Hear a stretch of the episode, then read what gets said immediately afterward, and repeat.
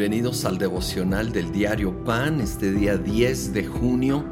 Vamos a iniciar un breve estudio del libro de Efesios, esta extraordinaria carta del apóstol Pablo a la iglesia en Éfeso, versículo 3 del capítulo 1 Alabado sea Dios, Padre de nuestro Señor Jesucristo, que nos ha bendecido en las regiones celestiales con toda bendición espiritual en Cristo. Dios nos escogió en Él antes de la creación del mundo, para que seamos santos y sin mancha delante de Él en amor nos predestinó para ser adoptados como hijos suyos por medio de Jesucristo, según el buen propósito de su voluntad, para alabanza de su gloriosa gracia que nos concedió en su amado. ¡Qué increíble! Nosotros hemos sido, conforme a este pasaje, escogidos, adoptados, somos amados, somos Dice una versión, aceptos en el amado Jesucristo. Somos aceptados. Independiente de nuestro desempeño, el amor de un Padre perfecto va por encima de ello. Es incondicional. Somos sus hijos. Es según, según el puro afecto de su voluntad.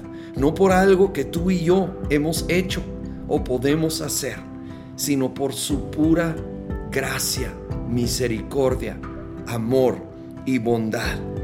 Que hoy sepamos que somos hijos, que damas son hijas, que podemos estar seguros y confiados en Él. El capítulo termina con una gran oración, versículo 17.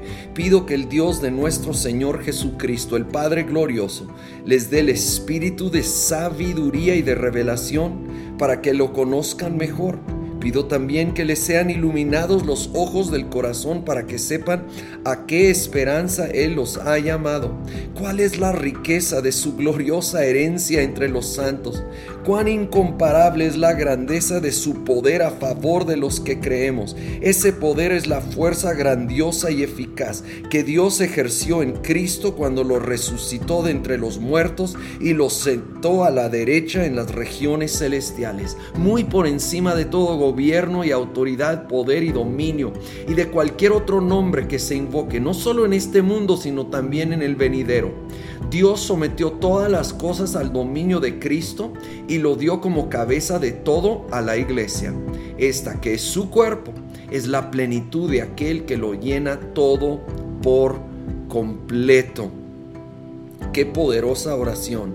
La debemos hacer debemos pedir que el espíritu de sabiduría y de revelación, por medio del Espíritu Santo, esté activo, obrando en nosotros, trayendo sabiduría, trayendo revelación, conociendo más y más a Cristo Jesús, iluminando los ojos del corazón para conocer esa esperanza, conocer esa herencia, conocer ese amor, ese poder de parte de Dios hacia nosotros para ir por encima de toda prueba, toda dificultad, toda depresión, todo lo que podamos estar enfrentando hoy.